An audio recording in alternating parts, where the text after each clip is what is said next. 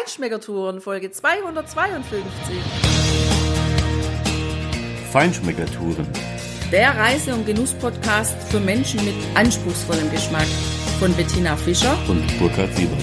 Hier lernst du außergewöhnliche Food- und Feinkostadressen, Weine und Restaurants kennen. Begleite uns und lass dich von kulinarischen Highlights inspirieren.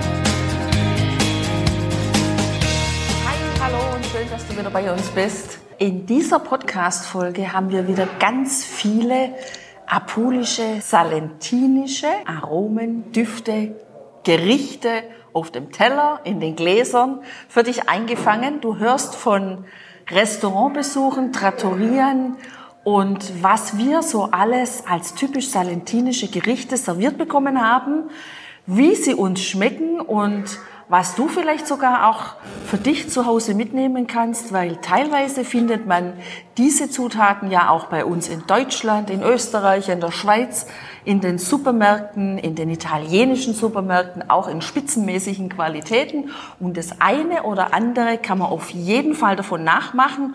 Und wir haben noch was ganz Besonderes entdeckt. Wir haben nämlich ein Bier entdeckt, das erste Bier, das in einer Ölmühle entstanden ist.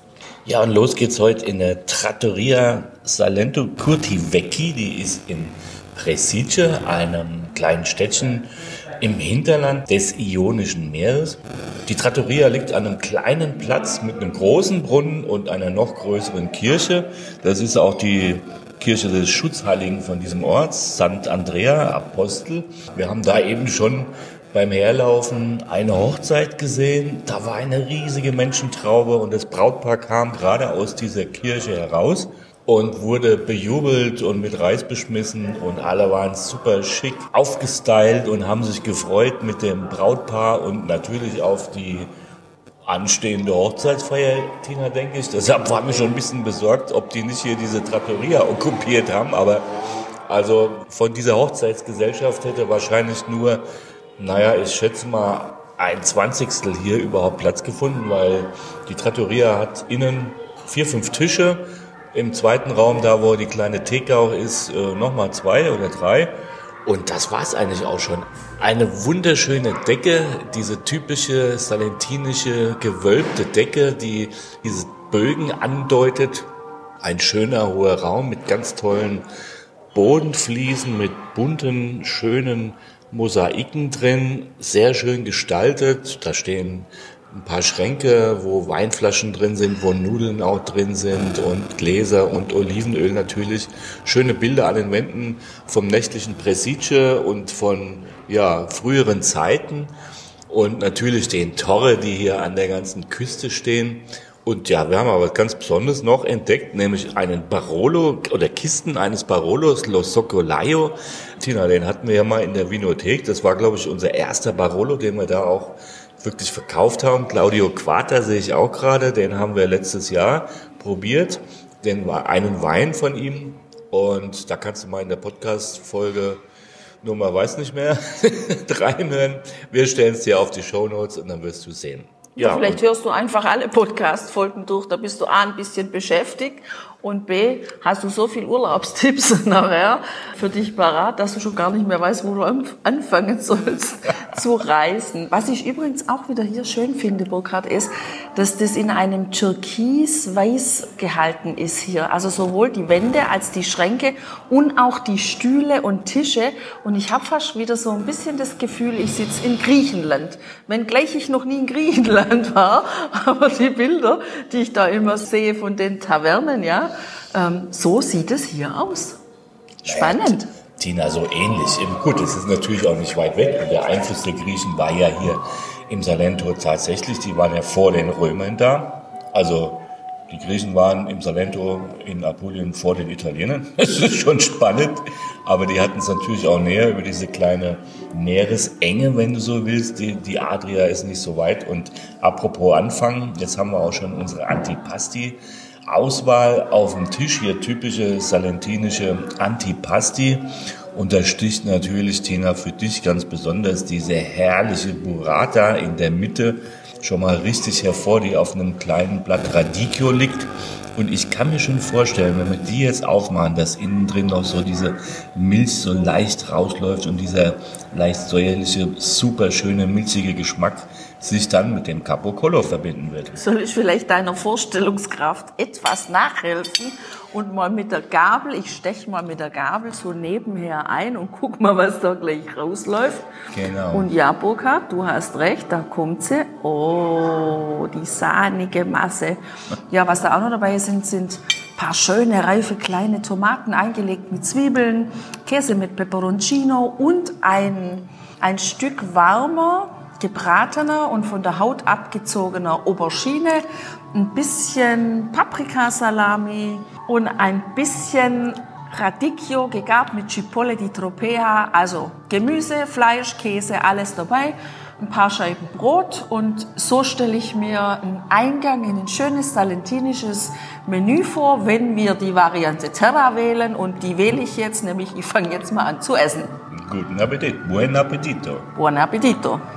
Ja, Tina, und also ganz spannend finde ich ja jetzt tatsächlich auch dieses besondere Bier, was wir hier empfohlen bekommen haben und was wir hier auch im Glas haben, dieses Cellina, das erste Bier aus einer Ölmühle, aus einer Frattoio. ja, weil hier hat man ein ziemlich gemalztes Bier, also mit Olivenextrakt im Prinzip affiniert. Ja, die Celina-Olive, das ist ja hier die am, mit am meisten verbreitete Olive. Und also das Bier schmeckt gut. Das ist sehr weich, finde ich, für, für meinen Geschmack. Also es duftet schon weich und es ist am Gaumen auch sehr weich. Klar, das macht das Öl. Das läuft wie Öl. Das, davon gehe ich mal aus. Viel schmecken tue ich jetzt ehrlich gesagt nicht von der Olive. Aber ja, es ist natürlich eine tolle Kombination. Da hast du quasi den Aperitif in einem Glas, nämlich das Bier und die Oliven, die ansonsten nebendran stehen, irgendwie schon mitgedacht in der Flüssigkeit. Ziemlich zahnfreundlich, da brauchst du nichts mehr kauen und Ja. kannst auch nicht auf den Stein beißen. Das ist richtig. Trotzdem würde ich doch noch ein paar Oliven dazu präferieren, wenn man das als Aperitif genießt. Aber es geht natürlich auch super hier zum Antipasti-Gang. Ja, aber was die echt richtig gut hingekriegt haben, ist die Aufmachung dieses Bieres. Also stell dir eine richtig dunkle Champagnerflasche vor, eine bauchige, edle Champagnerflasche mit einem goldenen Schriftzug.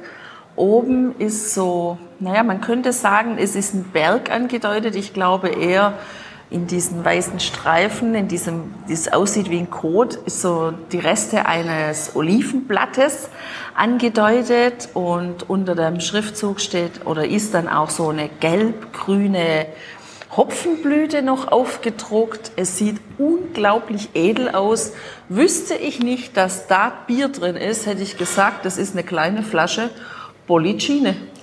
Richtig. Und die Farbe, die ist genauso edel, weil es ein wunderschönes dunkelgelb oder ganz hell märzenfarbiges Bier ist. Also, jedenfalls eine tolle Geschichte. Kann man machen. Ja, und übrigens haben wir jetzt auch zwei verschiedene Pastagänge bestellt. Wir wollen auch hier die typische Küche aus dem Salento nochmal probieren.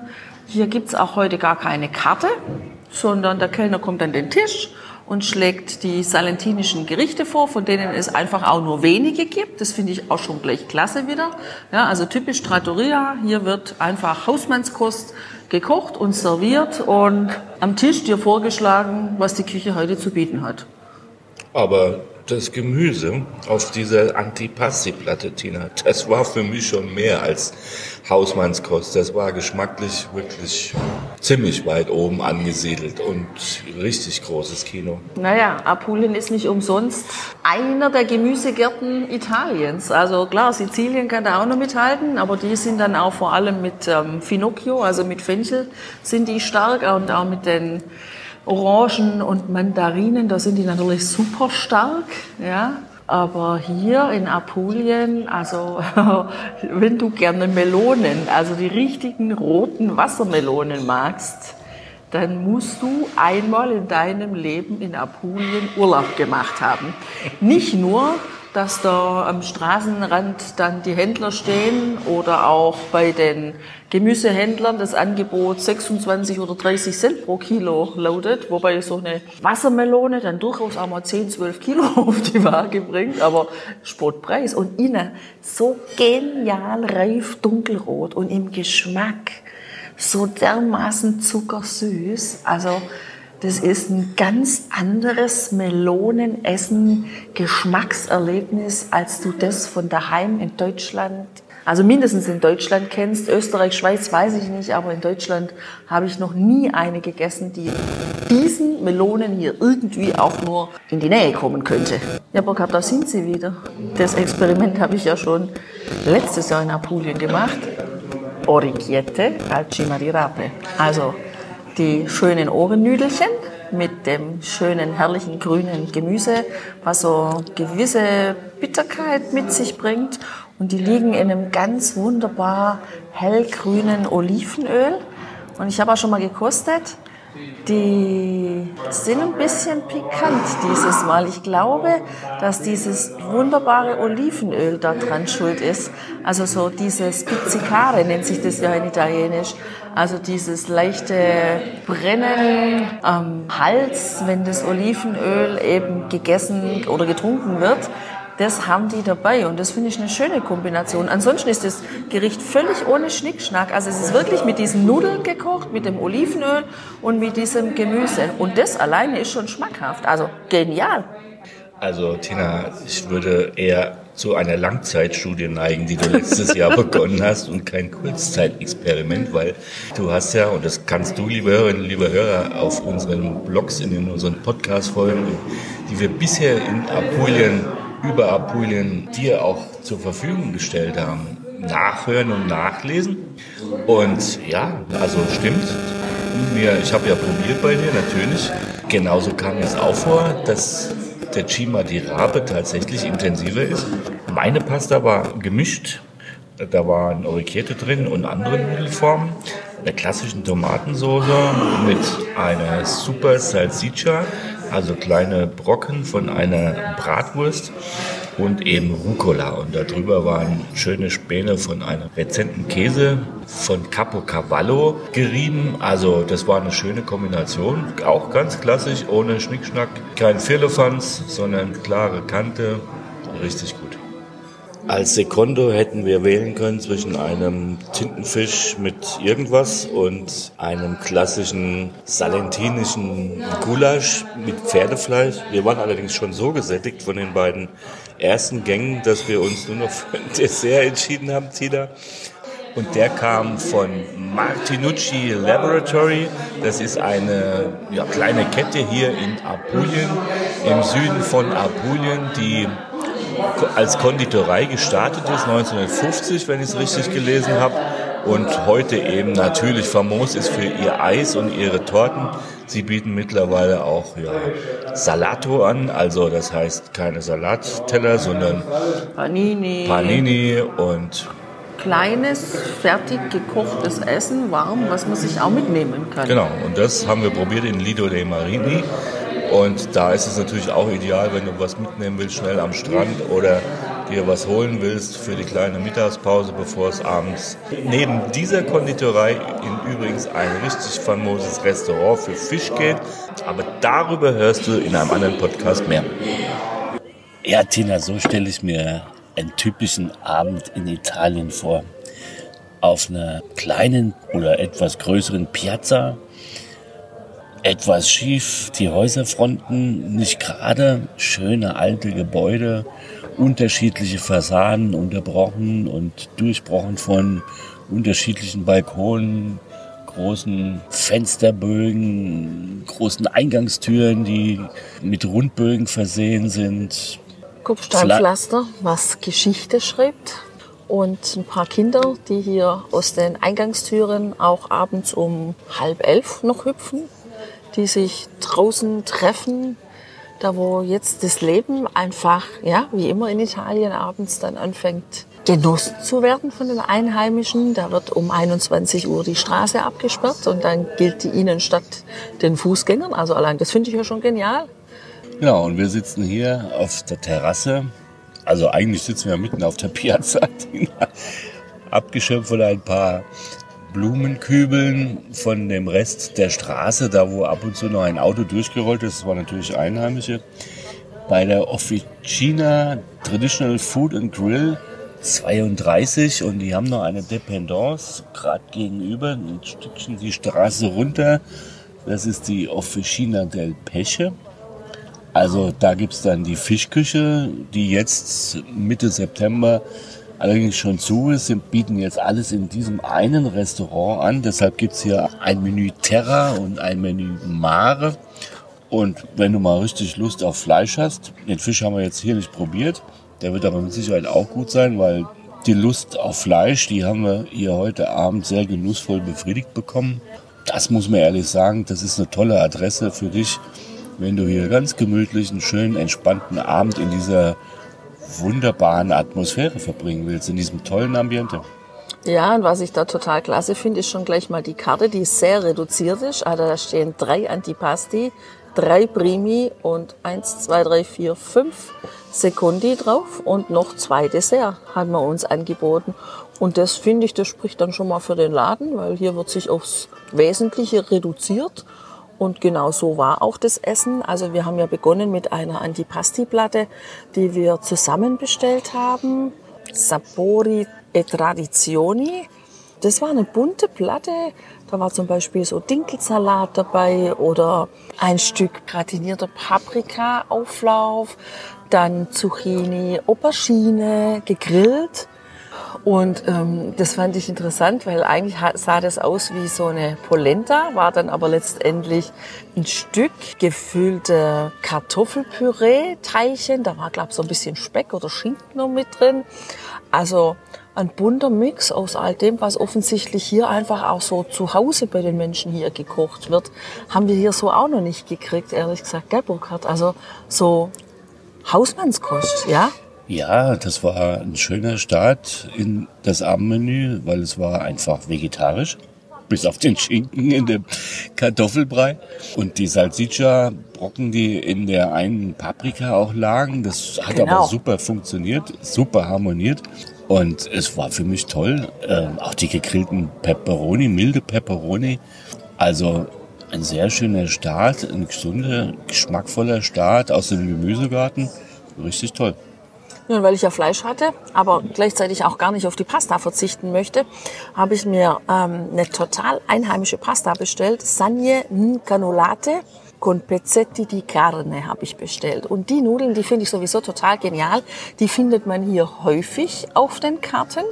Die kannst du dir so vorstellen, das ist fast so breit wie die Tagliatelle auch ein bisschen dicker im Teig und die werden dann auf so einen langen Stab, eigentlich wie so eine ganz lange Stricknadel, werden diese Teigplatten aufgerollt und so ein bisschen verzwirbelt, als wie wenn du von einer Orange oder von einer Zitrone so eine Zeste abhobelst und die dann so ein bisschen verdrehst für einen Cocktail beispielsweise. Ja, und so wird es mit diesen Nudeln hier gemacht. Und die sind auch relativ lang, die Nudeln. Also da ist schon echt was im Teller und das Fleisch, das war einfach ein schönes, lang gegartes, geschmortes Gulasch. Da wurde auch mit ähm, Käse drin gearbeitet, vermutlich der Cacio Cavallo, der ja auch hier aus Apulien kommt ein bisschen rezent, aber nicht zu viel und insgesamt, ja, ein salentinisches Gulasch mit langen Nudeln. Sehr geschmackvoll. Also es hat genau meinen Geschmack echt getroffen. Das hat sehr satt gemacht und hat mir den schönen Fleischgeschmack gebracht, den ich heute Abend eben haben wollte. Ja, nach dem leckeren Fischmenü gestern war auch mir tatsächlich der Sinn nach Fleisch gestanden und die Tagliata, die Cuberol, also ein gegrilltes Stück vom Kalb mit herrlichen Grillaromen, war getoppt mit etwas Rucola, schönen kleinen Tomaten und etwas gehobelten Käse darüber. Bisschen veredelt und aufgepeppt mit einem Schuss schönen Bio-Olivenöl. War das ein richtig toller Genuss, ein schöner Fleischgenuss, sehr gute Qualität, tolle Grillaromen für mich echt super, auch mit einem wirklich gekühlten, nicht nur leicht gekühlten, sondern wirklich gekühlten Glas Negro Amaro dazu. Hat hervorragend gepasst. Ein wirklich stimmiges Essen. Ja, Und was gehört noch zu einem Essen? Also Kaffee trinken wir meistens abends nicht mehr, weil dann würde ich die ganze Nacht tanzen. Und das wäre, glaube ich, nicht so nach deinem Gusto, schätze Die Nacht ist eher zum Schlafen da.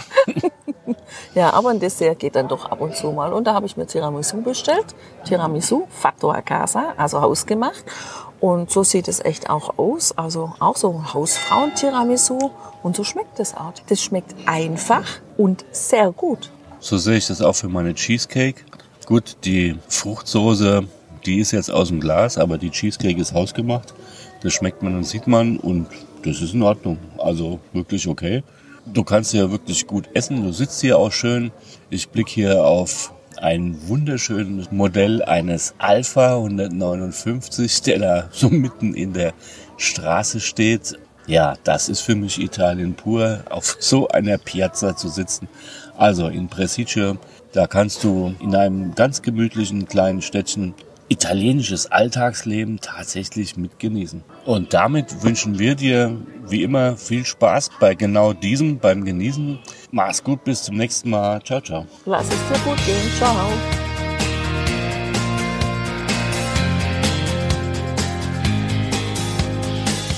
Hier endet dein Genusserlebnis noch lange nicht. Komm rüber auf unsere Homepage feinschmeckertouren.de und schau dir die Bilder zu unserer Show an.